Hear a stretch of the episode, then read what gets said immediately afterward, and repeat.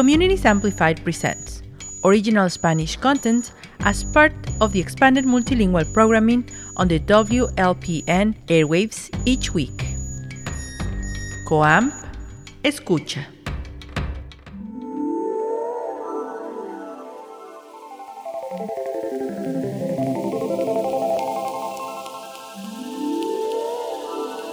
Adentro de la voz hay un poema.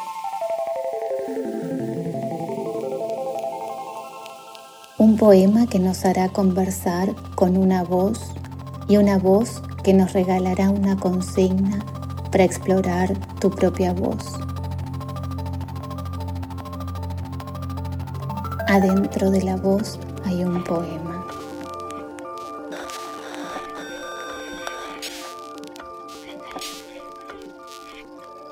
Bienvenidas y bienvenidos a este programa Adentro de la voz hay un poema. Mi nombre es Silvia Goldman. Estoy muy, muy ilusionada porque este es el primer episodio y tenemos a nuestra primera invitada, la poeta Violeta Orozco. Y en este programa siempre vamos a estar eligiendo un poema de un poeta vamos a meternos adentro de la voz que hay en ese poema, explorarla, indagar junto a la persona y luego vamos a pedirle a la persona invitada que nos traiga un poema con el que sienta afinidad, eh, lo lea para nosotros y nos comparte, nos deje como souvenir o regalo una consigna de escritura para que la audiencia pueda seguir con este proceso que tiene que ver con la hechura del poema, con una suerte de taller poético, para que todos encontremos espacios y formas de expresarnos. Entonces, bienvenidas y bienvenidos nuevamente. Es con muchísima alegría e ilusión y es un gran privilegio para mí presentarles a la poeta y traductora mexicana Violeta Orozco.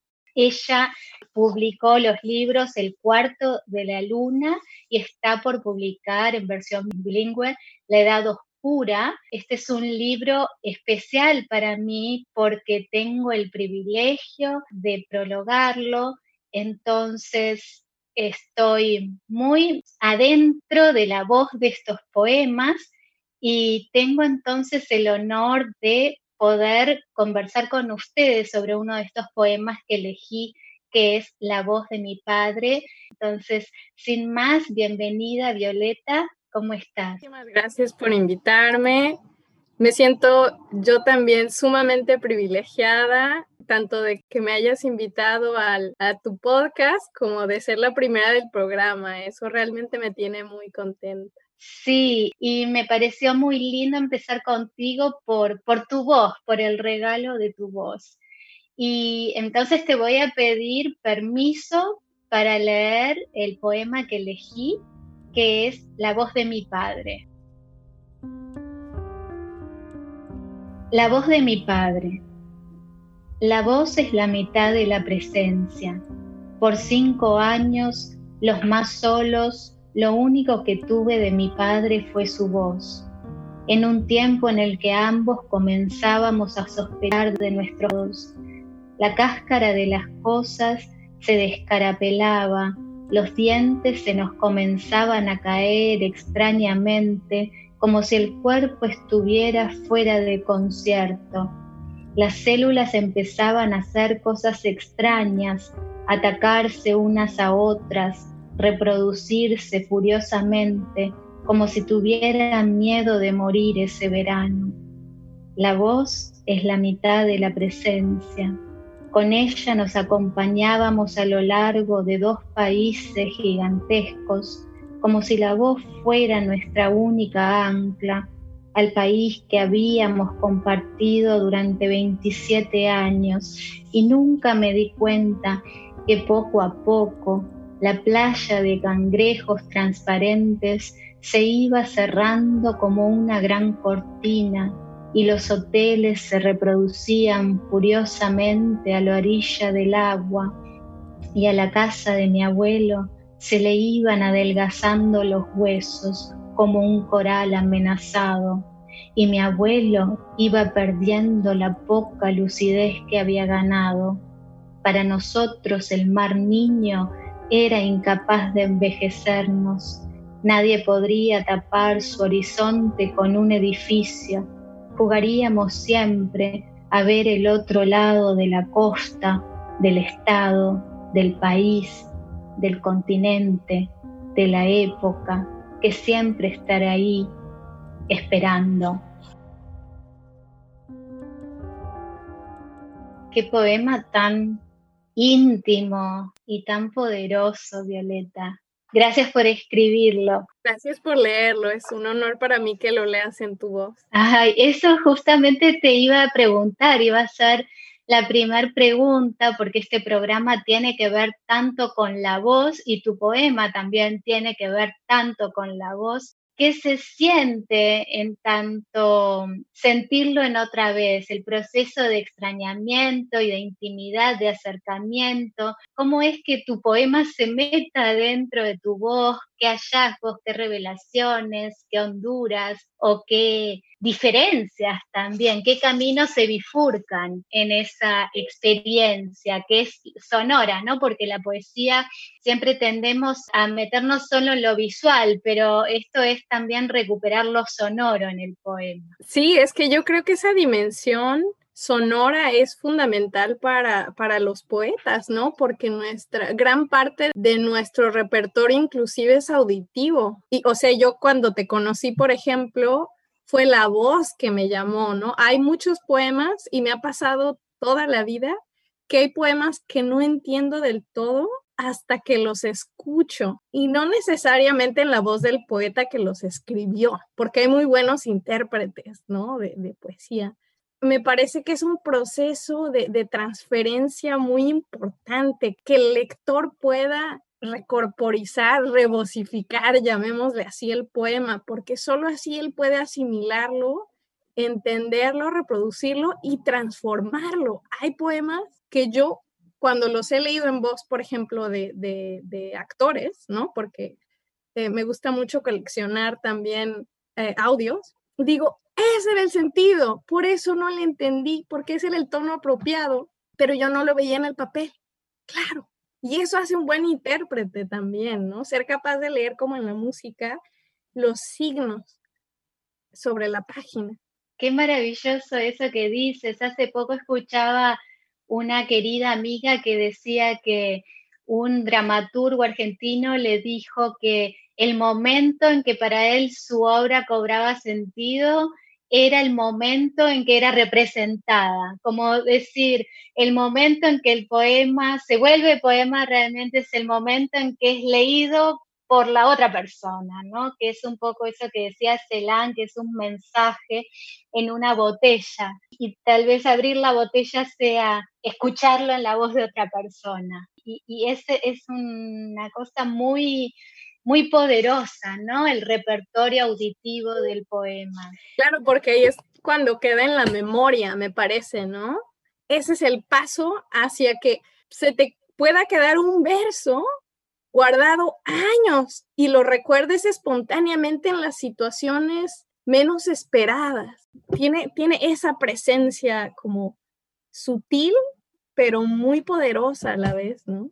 Muy bien, sí, y, hablando de versos que quedan en la memoria registrados, cuéntame de, esta, de este verso maravilloso y enigmático. La voz es la mitad de la presencia. Este verso tuyo con el que comienza, bueno, es interesante porque el título es La voz de mi padre.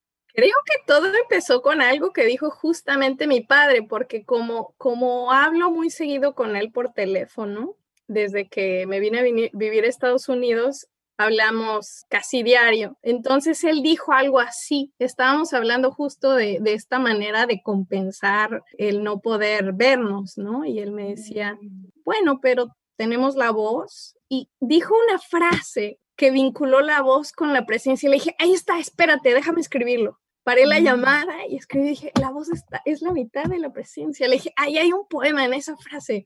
Y ya después cuando le colgué a mi papá, ya escribí el poema.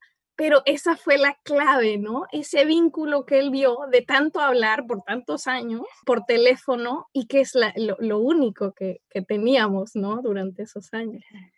Qué interesante eso que decís, Violeta, porque me indica a mí, como escucha, que parte de tu proceso poético tiene que ver con una escucha, ¿no? Con una sensibilidad o una amplificación de la escucha, porque el poema no ocurrió en el momento en que te sentaste a escribir, sino que ocurrió tal vez esa chispa del poema, ocurrió en esa escucha, que es una escucha entrenada, ¿no? Eh, de algún modo. Exacto. Para mí el poeta tiene que entrenar tanto su oído, ¿no? Como el músico, y en todo momento estar buscando sonoridades como, eso es un endecasílabo, por eso suena tan bien, ajá, ya lo vi, ¿no? Y entonces, digamos, es un entrenamiento rítmico, auditivo, sonoro, pero también una, una especie de, y aquí voy a lo, que, a lo que mencionabas al principio, ¿no? De tal vez un entrenamiento, llamémosle, sí, de la sensibilidad, ¿no? Muy particular, que uno tiene que saber escuchar digamos, esos, esos latidos, y no solamente latidos como en el sentido de que lo que conocemos como poesía se sujeta a pautas rítmicas y cadencias específicas, sino como una especie de entrenamiento espiritual, por así llamarlo, ¿no? Porque es estar atento a la realidad y, a una serie de revelaciones que no son exactamente filosóficas, no son exactamente son difíciles de, ¿qué, tipo de revelaciones son las que constituyen la poesía? Es de las grandes preguntas que tenemos, ¿no?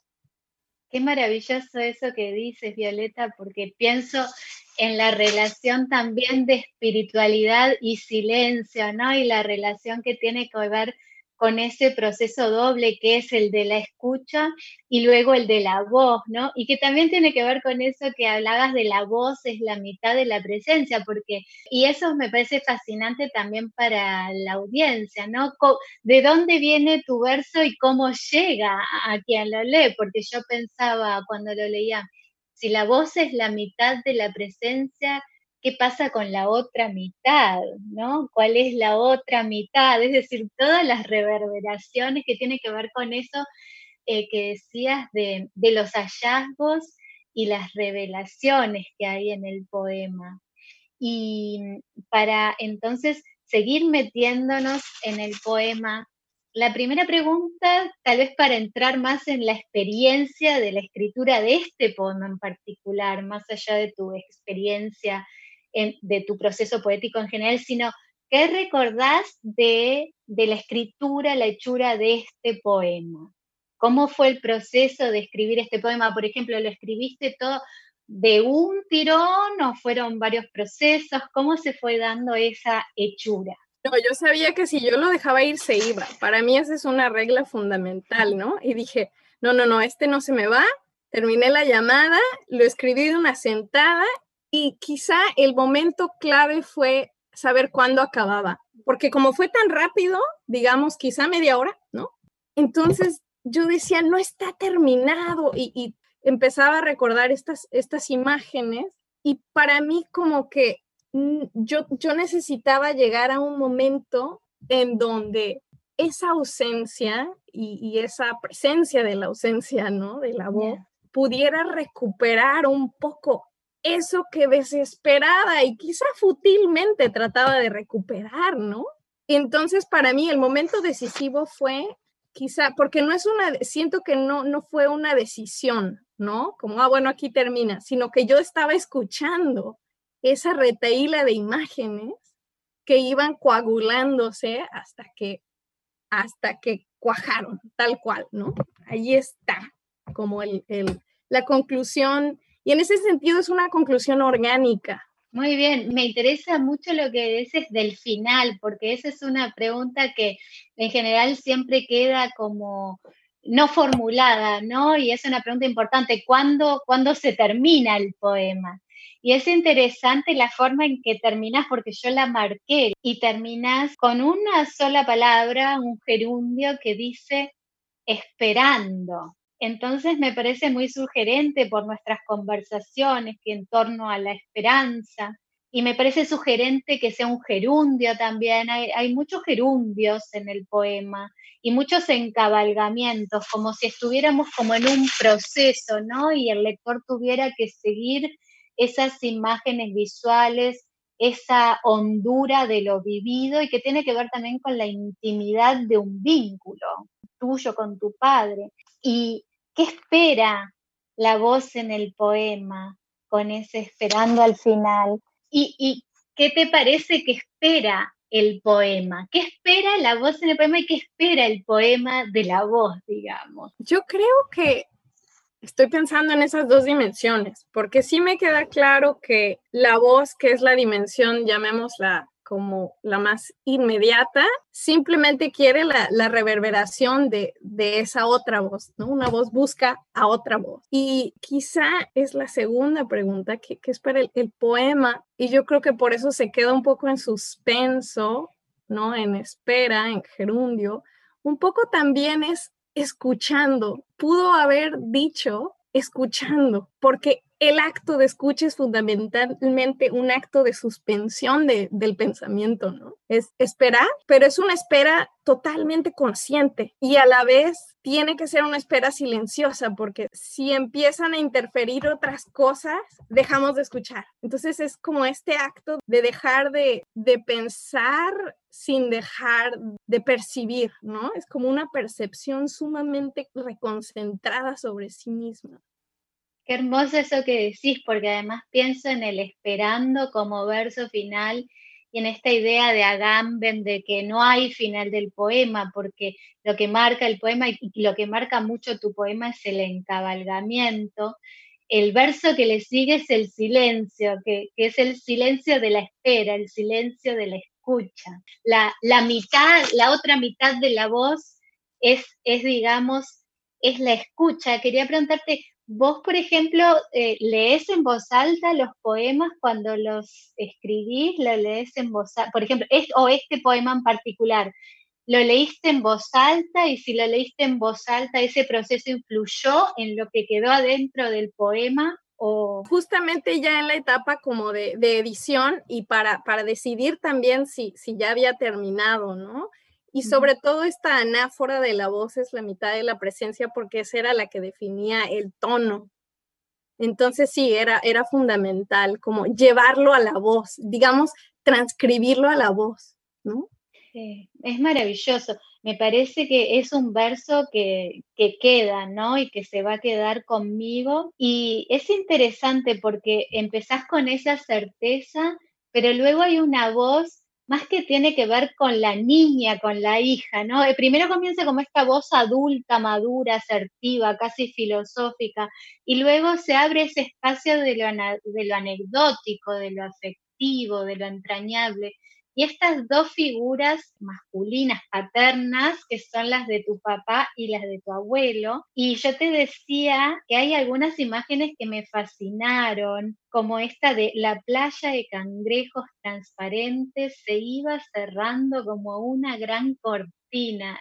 Es tan maravilloso. Y quería preguntarte por esa imagen, que nos contaras cómo llegó, cómo, cómo, la, cómo la hallaste o cómo se te reveló hablando en, los términos que proponías, ¿no?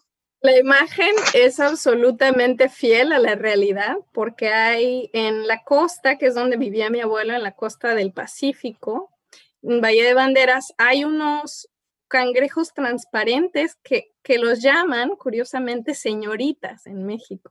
Y salen de noche y con la luna se transparentan y, y se iba cerrando como una gran cortina, porque como toda esa zona fue poblada por condominios y compañías norteamericanas que privatizaron toda esa parte de la costa y la cerraron el acceso completamente a los pobladores. Entonces, al elevarse sobre la... Y además ponían los hoteles a, a la orilla, ¿no? A unos centímetros del mar. Entonces, no solo cerraban el acceso a toda la, población, mi, mi abuelo vivía en una cuadra, sino que cerraban la vista al mar. De pronto ya no teníamos la vista al mar, nos quitaron el mar, porque la vista al mar finalmente, esa es la experiencia del mar, ¿no? Por eso la gente paga tanto, por tener la vista, la presencia, el cuerpo del mar. Interesante, así que es una experiencia eh, de lo que se va de algún modo cerrando, de lo que se va de lo que va oprimiendo también, ¿no? Y, me parece, me gusta que hayas mencionado a tu abuelo también, porque me parece esta otra imagen también fascinante y muy poética, como de una hondura que por un lado tiene, tiene esa hondura de lo simple que lo hace como poderoso también, cuando decís, y a la casa de mi abuelo se le iban adelgazando los huesos como un coral amenazado. Porque de hecho en los corales los pobladores los sacaban, casi los extinguieron de, de, esa parte del Pacífico porque los utilizaban para venderlos y podías ver a la gente sacando los corales. Como a mi abuelo le dio cáncer, se le adelgazaban los huesos. Entonces era una manera de representar el, el cáncer de mi abuelo el despojo ecológico de la zona de Bahía de Bandera y este y la casa de mi abuelo que como él la había construido con sal con con con digamos en vez de utilizar agua normal utilizó agua marina eso hizo que la casa se mm. viniera abajo qué fuerte, sí fueron tres destrucciones de luna y, y, eso me hace pensar que es un poema tan interesante porque tiene muchas capas, ¿no? Tiene la capa de, del diálogo de la hija con su padre, de esa suerte de negociación de la presencia, de la ausencia, de los afectos, de lo que se pierde y de lo que se gana y de lo que también se aprecia y se ve en los padres a cierta edad adulta, pero también está la presencia del paisaje real, ¿no? Que se torna afectivo y casi como un paralelismo parece entre mm, ciertas opresiones, ¿no?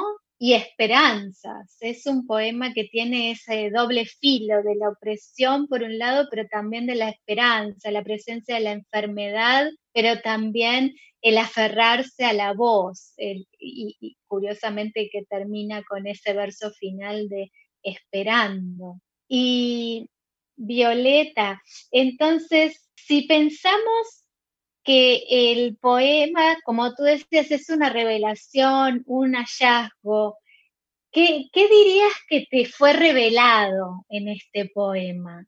Que en ese momento, porque fue un momento también duro en el que lo escribí, fue como un poco la historia de las destrucciones de nuestros cuerpos, del envejecimiento, del exilio, de la distancia, de la desaparición, y que todas las historias de las destrucciones, en el fondo, eran la misma. Y por eso lo de la cáscara de las cosas, porque esa es la verdadera ilusión, ¿no? La apariencia de que las cosas van a durar, pero en realidad se descarapelan tan fácilmente. Basta un pequeño evento mm. para que esa pequeña capa se venga abajo.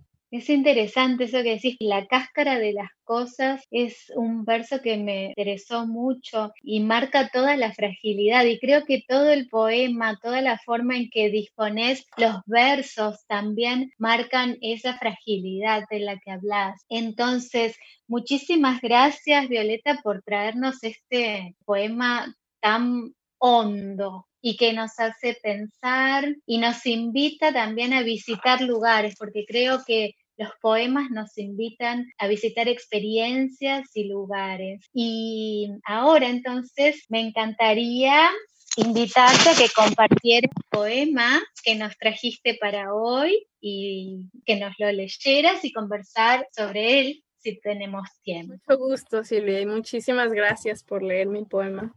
Poema es de W.S. Merwin y se llama El flautista. Hace 20 años que empecé a buscar palabras para mí, palabras cuya sabiduría podría tranquilizarme. Elegí preocuparme por los comienzos de esto. Era remoto, era doloroso, es verdadero. Yo todavía era una niña. Era más vieja entonces que lo que jamás podría imaginar aquel verano sudando en el ático, en un país ajeno, muy por encima del flautista, pero escuchándolo una vez y nunca despegando las manos de mi libro y la estrecha casa llena de mujeres embarazadas, piso sobre piso, esperando en esta ciudad en donde el sol era la única campana. Me ha tomado todo este tiempo ser capaz de decir aún esto. Me ha tomado todo este tiempo saber qué es lo que no puedo decir, dónde comienza, como los nombres de los hambrientos. Comenzando, estoy aquí, por favor, disponte a enseñarme, estoy casi lista para aprender. Qué poderoso. Gracias, Violeta. Muchas gracias por haberme invitado, Silvia.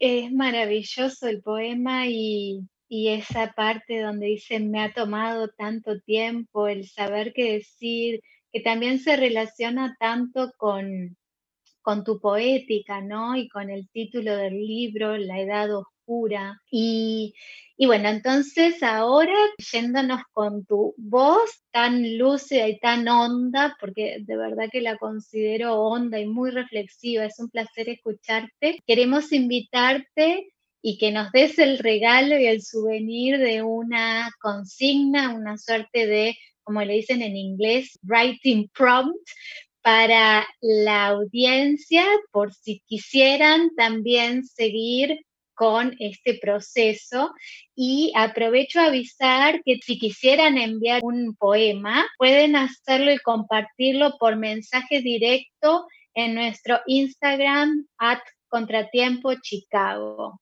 Vamos a estar leyendo antes del viernes con muchísima ilusión y vamos a compartir los poemas en nuestras historias. Gracias, Silvia. Pensaba justamente para vincularlo con estos temas, en que pensaran primero en algo invisible, algo que sea invisible, ya sea porque no es evidente, no tiene presencia física, es un concepto, es una idea, es una situación. No tiene que ser necesariamente algo incómodo, pero sí es difícil de, articular y eso es lo que nos interesa, encontrar por qué, ¿no? Y, digamos, la manera práctica de hacer esto es que hagan una lista de imágenes con la cual asocian ese concepto. Y ya una vez que tengan esa lista de imágenes, poder visibilizar ese objeto. Qué hermoso, gracias Violeta. Bueno, muchísimas gracias Violeta por la totalidad de tu presencia con nosotras. Es un regalo tenerte como invitada a este primer episodio. De adentro de la voz hay un poema, Violeta Orozco, la voz de mi padre. Entonces esperamos a quienes quieran seguir con este episodio, continuarlo con su otra mitad, que es la escritura de sus poemas, que lo compartan por mensaje directo en nuestro Instagram at. Soy Silvia Goldman. Muchísimas gracias por estar con nosotros hoy, Violeta, Stephanie y a la audiencia.